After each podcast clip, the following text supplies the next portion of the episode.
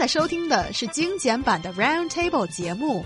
关注我们的微信公众账号 EZFM Round Table，点击页面右下角弹幕 view，可以收听往期节目或者参与直播互动。A tragedy happened in the city of Tianjin. Two kids fell from five floors above in a shopping mall and died. The father accidentally dropped the kids while holding them on the indoor glass balcony. As we mourn the death of the two children and acknowledge the pain that the devastated parents must be going through, we need to ask that difficult question. Mm. Who's responsible for the tragic death of these two kids. Yeah, let's talk about what happened here. So, the tragedy happened in Nankai Joy City shopping mall in Tianjin just this uh, past Monday evening. Uh, when the mother was shopping in a store on the first basement floor, the father took uh, their two kids, a boy and a girl, to the fourth floor. Uh, they looked down from the indoor balcony. Um, and I guess while holding the two kids in his arms, suddenly one of the kids fell from his arms. And I guess the father immediately tried to compensate for what just happened and catch the, the child that was falling. But in doing so, lost the second child. Uh, the two kids fell uh, to the first, uh, the first floor, the basement floor, and uh, suffered from a severe head injury and died. Uh, the news attracted great attention from the public after it was reported online and posted by some netizens on their social media accounts. Video clips and photos showing the parents crying beside the dead bodies of their kids were also uploaded online.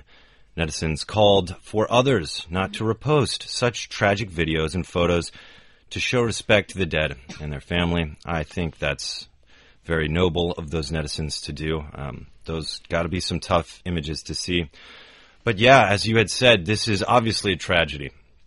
And, uh, you know, I would say that in this argument, I will say that it was negligence on the father's side that led to these kids uh, dying. But uh, I mean, yeah, some people are pointing pointing fingers uh, and, and blaming others in this in this case as well. Yes, uh, apparently it's the only other party involved in this incident would be the mall, which kind of designed and built the indoor balcony. But I think that part is like more clear that the the mall should not hold any at least legal responsibility because apparently the the height of the fence is uh, up to standard, it's okay because um, it is a 1.38 meters high balcony, indoor balcony, which should be enough to avoid falling from the indoor indoor balcony. And uh, even though some netizens are saying the shopping mall should be responsible, because if it had built a higher glass fence, then the accident can be avoided. But I, I don't think that is a strong argument. Being even you make it two meters, there will be some weird people avoiding doing things, just getting past the, the fence or just climbing up onto it and then fell for some reason. It's just that is not an an a good reason that you say mm. the the shopping mall should be responsible. But I do want to say about this up to standard thing because I feel like standard is just a man-made artificial kind of rule that should be um be updated accordingly. So I'm not saying this standard should be changed. I'm just saying maybe there should be people doing research, like scientific research, trying to find new material that will be both looking good in the mall and uh, as well help people or make make the situation safer. Um, so my argument here is, even though the mall is not not responsible, maybe we should do something to make the situation better. Yeah, I think there's a lot of discussion going on, which we will talk about the parents' mm -hmm. role in this. Uh, minute later. Uh, but yeah, let's just try to get the mall's role in all of this clear. I think the mall, the way they've designed the uh, glass uh, partition bit of the balcony, I think it's pretty high, to be honest. I yes. think it seems like they have some safety precaution in mind as the design was uh, being constructed. Mm -hmm. And also sometimes when I'm walking in these malls and I'm people must have seen what these indoors uh, glass balconies are, and it's supposedly a really good design. That it gives a lot of space and an airy feeling in a mall, and you see it in a lot of these uh, shopping areas in China. And sometimes I wonder if someone um, falls or leaps from one of the higher stories, it could be one of those really dangerous places. I wonder if other people have this feeling as I do when I'm in a very High place. Yes, place. me too. Sometimes I'm looking down and I'm imagining things. And Yeah, yeah, yeah. this is one of those tragic stories that your imagination kind of happened into, leaped into reality kind of thing. And some people are saying, should there be maybe safety nets, literally sh- safety nets constructed?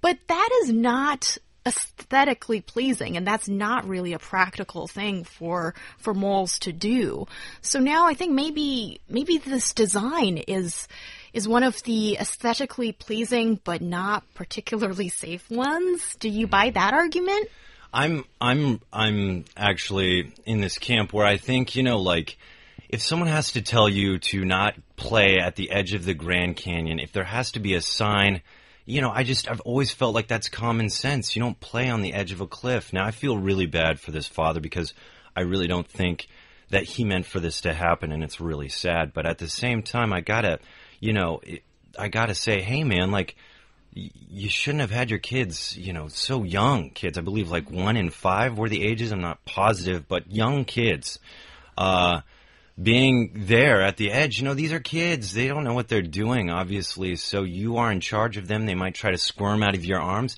So obviously, in those kind of situations, you don't want to be near an edge, you know? And it's not like the mall didn't have a wall up. You know, there was a wall. A toddler probably just walking around by himself couldn't walk off the edge. Yeah. And if that toddler could, I would totally hold the mall mm-hmm. responsible.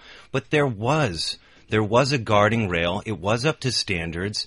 I mean, it's just like, uh, to what extent do we have to kind of you know, I would say stupid proof things because people just go ahead and do it. You know, one person's going to ruin everything for everyone else. Me and uh, a friend went hiking here, uh, you know, in China, and it was great. I had a great experience. But I remember I was an American friend, and we're hiking, and uh, don't ask me where this was. It was one of these mountains. It was beautiful, we, you know, but it was a climb to get to the top of this. And the reason why this story I think is relative to this is as we're going up this trail, it got really narrow. And then, you know, there was no railing on the side, but it was obvious if you fell, you know, from this trail, like you would have a, a big fall, possibly injure yourself or, or death. But we were sitting there and we're thinking, you know, like in America, there would be like all kinds of safety things, people to help you walk across. You would almost lose this feeling of nature and being like responsible for yourself. There was this feeling of just like exhilaration and adrenaline and the hike was so much more fun. I mean, we were responsible for our own well-being and that was kind of like refreshing in a way to not be babied by someone else. And so, you know, in the US, this, this kind of stuff happens all the time. Someone will do something like this, and yeah, you will get a safety net in that mall or something like that.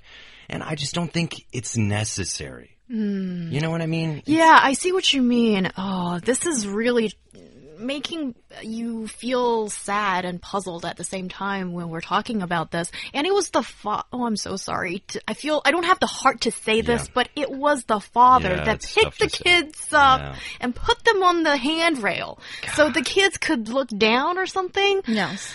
Ah, so yes, that's how it all happened. And well, it's hard to do this, but let's talk about the parents' role in all of this. Cause um, there is, I, I think actually in a way I see this as improvement that the Chinese internet users have not been all rushing to judge who is fit to be a parent or not because we can understand we we can hardly feel really to the core the kind of pain that parents are going through when um, something like this happens in the family. But who's responsible? Who's holding bigger responsibility here? Um, most people believe that dad is holding a bigger responsibility here because, like you said, he is the one that put the kids on top of the uh, handrail, and uh, he also is the one that is there and is responsible to take care of the kids when the mom is not around. And um, as sad as it is, uh, he is also the one that kind of caused the second fall because he's trying to catch the first one. So, as sad as it is, people are saying they they are in a very bad position. Uh, situation right now. They're very sad, and it's possible that they can never get out from that image of that day. It's the worst day of their life. It's really hard to live with. But people are saying even though they're sad, it's not a excuse in a way to exempt them from being punished because it's uh, two lives. So it's not like the kids are their are their property. They the kids don't belong to the parents. So they believe they are responsible. I mean, the kids I, I would make a different argument. Like, yes, maybe they don't belong to their parents, but in so many ways, they are the responsibility of their parents. Now, I don't think anyone here should be swift to punish these people right away. I mean, I understand maybe it's setting a precedent so that other people in the future just won't do something like this. But at the same time, you know, I think it's punishment enough to lose your two kids.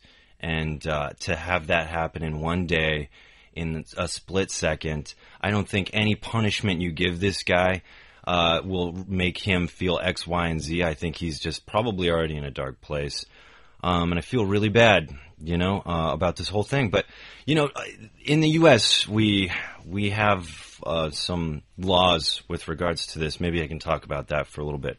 But this is uh, what we would call child neglect, and it's a form of abuse in which the caregiver fails to provide for the child in some way that could result in physical, emotional, psychological, or even educational harm.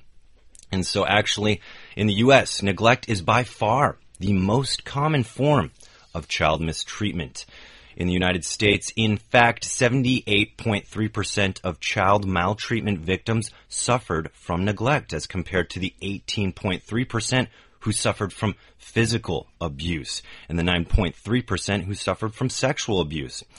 Um, I guess over 2,200 children in the United States died of abuse and neglect in 2012 and nearly 70% of those children died, yeah, because they were neglected.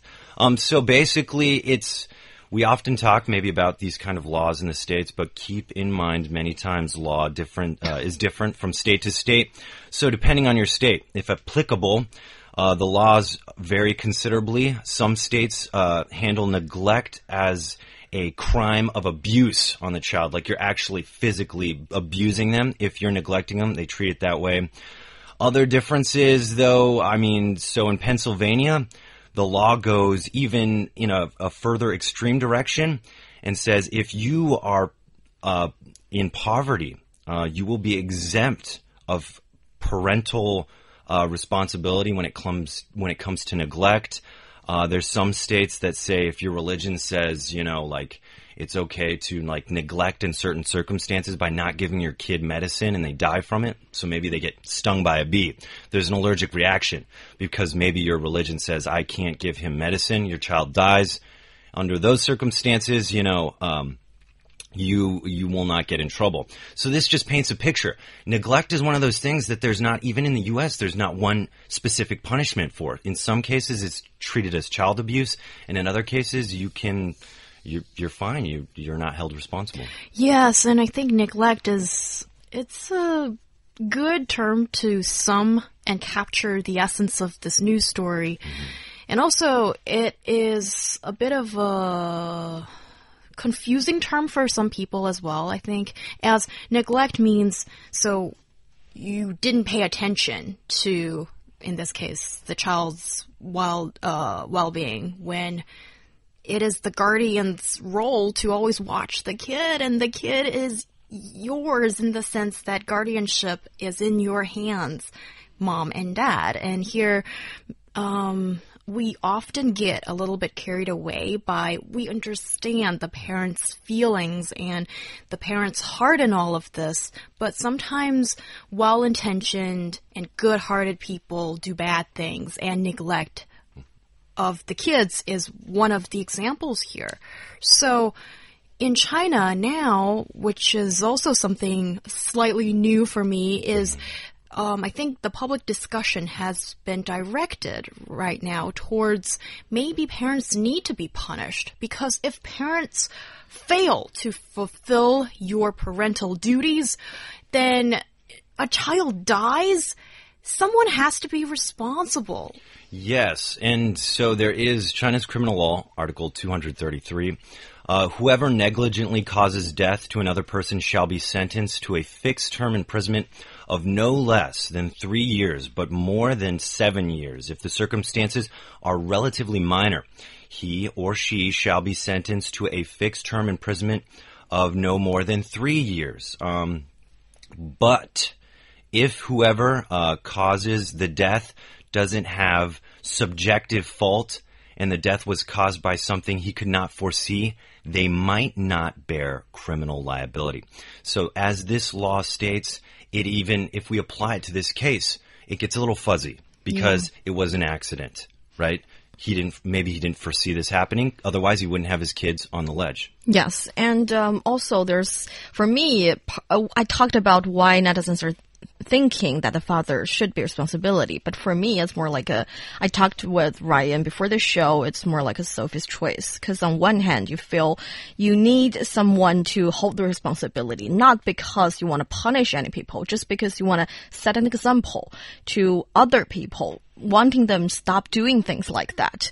You, the, the, the meaning of a law is to have regulations for everyone knowing what to do and what not to do. But on the other hand, you feel like there's nothing you can do to the dad that is put him in the worst place because he's like, it's really hard for him. And we do hope that he can recover from it. We do believe in second chance. And I do believe in, in a way, you want him to one day move past it, move on and have a life. Cause in a way, it's his fault, but he, he, he didn't want any of this. So when you're caught between a rock and a hard place, you do want some smart people can can give it a solution, saying there's this thing you can do that makes it all better. Yeah, I think the right, my ethical take on this is, you know, this guy's been punished enough. In one second, his whole world was taken from him. And, you know, I think we need to handle things by a case by case basis. I don't think when it's an accident, it's our job to kick someone who lost something um, while they're down. Everybody makes mistakes. When we start pointing at people and judging them for it, I mean, we can so easily look in the mirror and find mistakes in ourselves in things we do every day. And for sure, it's easy when someone does it for us to point and say, God, look, at you. But one day that could be you. And I think we got to remember that. Um, I don't think, yes, he did, he made a bad decision, but I don't think that this was uh, was I think this was an accident. So I wouldn't punish the guy. Um, I'm not saying that negligence shouldn't be punished. Uh, like I said, a case by case basis should be applied here. If someone just carelessly leaves their kid in a car while they go shopping in a mall and it's really hot and the kid dies in the car, which has happened uh, in the States, then yeah, absolutely. Punishment should be carried over to the parent. Yeah, I think that's interesting what you said, Ryan. And I think I hold a slightly different view here, or a very different view here. That is, mm. For me, I think the bottom line is there's a death there's a life lost in all of this and we need to look into it. And then I think certainly emotion, it gets in the way sometimes, I feel. I, I understand. I mean, the, the father is getting the ultimate punishment, I feel. That is, he, can he escape from this shadow in his lifetime? But if you, let's say you uh, switch the story a little bit, that if it was a babysitter who accidentally dropped the kid, would the babysitter be held accountable or what if it was a teacher and you know um, probably you know, well-intentioned, want the kids, has the kids' best interests in heart, but something like this happened. Would the teacher be held responsible? And also, we've seen previous cases when parents, of course, okay, we assume they're loving parents, but I don't think that is the point here. That is, the, um, there is the Xiao Yue Yue story that happened a few years ago when a little girl wandered away from her parents' arms into the street and got hit by, I think it was a vehicle, and she died. And what did the little girl's family get out of this? That was a hundred, no, a one million yuan in donation. No one said a bad word about the parents when it is the parents' job to look after the kid. So Right, but parents aren't uh, invulnerable to mistakes. Young, if you have a kid and you trip and fall on a on the pavement and you your kid hits its head, should we just go to punish you right away? Were you a bad parent? Bad things happen to good people, and it's it's not cool, you know. Um, but we gotta we gotta really, like you said, look at this at a case by case basis carefully. He made a bad decision. We've all made bad decisions. Unfortunately, he paid the ultimate price by losing his two kids. And I think that we need to have some humanity in our perspective of how we look at this. Yes. This guy lost so much. Yes, I, I totally agree with you. But also, I would want to ask um, for uh, for this kind of mm. case when I think Chinese people tend to think that the birth parents have the ultimate say for the kids in terms of, of definitely education, mm-hmm. upbringing, all mm-hmm. those kind of things. I understand. But once it is because of the birth parents' negligence or other reason, a kid dies. Mm. So the birth parents, they have more power or a more justified position just because they brought this kid to the world? I don't think that's why we want to kind of exempt the parents here. When it's a teacher or a babysitter, it's possible that they don't pay more enough attention because it's not their kid. But when it's the parents, we tend to think that they've tried everything they could to help the kid already. So I do agree with Ryan that this should be a base, a case by case basis kind of decision for the judge to decide. So he can look into the fact that if the dad has been a good dad for a really long time, he's just making this one mistake. If that's the the case here, he in a way should be exempt. Yeah, no matter how you look at this, my heart goes out to the family. It's really sad. Uh, really, really sad. Yes, it's a very sad situation. And also, I think it brings us to this urgent question that so many Chinese parents need to answer is that are you being overconfident with handling your kids? Well are you aware of the potential risks when you're taking your kid around and even at home? That is such a vital question that we should always have in our minds if you are a parent. We've got some pretty good comments and I think it's worthwhile sharing with everyone. As Yunzi says, it is said by um, some uh, opinion leaders on the internet, on Weibo, that the scariest thing to think about right now is that parents who give birth to babies and raise babies, obviously, don't need to go through any kind of training or education or a certificate that maybe you should obtain. And actually, we talked about this a couple of days ago, I Yeah. think. Yeah, we week. did. Yes, about um, uh, in certain cities in China, the authorities are are thinking that you know getting a special qualification for Certificate thing, yeah, yeah. for uh, parents to go through some sort of training might be a good way to keep these parents equipped with necessary knowledge and sometimes just to take this seriously as we sometimes forget how vulnerable and fragile life is. And as we are all grown-ups today, sometimes I feel, especially when I'm sitting at the dinner table with my parents, that wow, I made it. Not like I'm super successful, but I made it to grow up into a pretty healthy human Yes. being, psychologically and physically without harm. And that is that is an achievement It in is. your parents' part, I feel. Yes, I totally agree. There's so many things that could happen to a kid, and uh, according to Dr. Mommy, just so many germs and so many things in the world that will kill you before you know. Yeah, I think, you know, you me and my wife one day have a kid, they make it to 20, let's say You're 27, 27, we're just going to high five on that birthday and be like, we did good.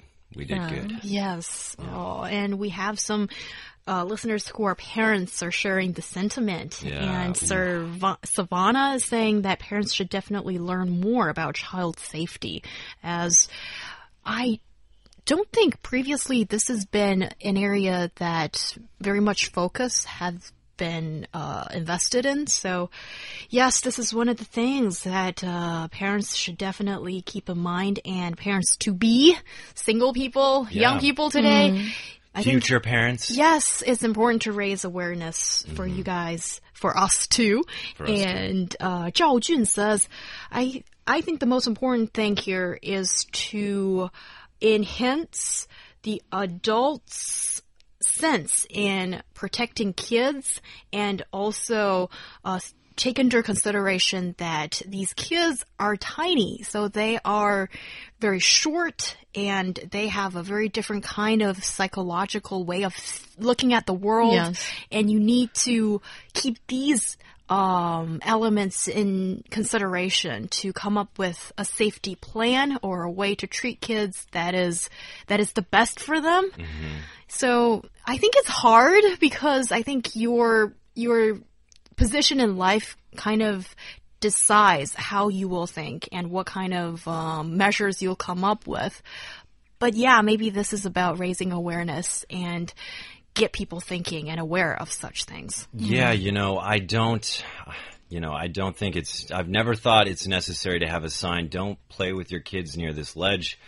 But if it saves some lives, then it's totally worth it. Yes, and one little tip that is don't let your kid run around with a chopstick or a barbecue stick. Oh, It's very dangerous. It may stick to whatever body part of him or her. And also, uh, just one little thing I wanted to say is maybe for the scientists, you can try to do some uh, research to find a new material that can be safety net in in buildings and they can be invisible or they can be decoration in a way so we can at least prevent that possibility But I think your best bet for protecting your children is to just be aware of your surroundings as yes. much as possible. You know, there's always the unplanned thing that could happen. But if you have your wits about you, I think in most circumstances, you'll be able to take care of your kid. Yes, those are some very good points.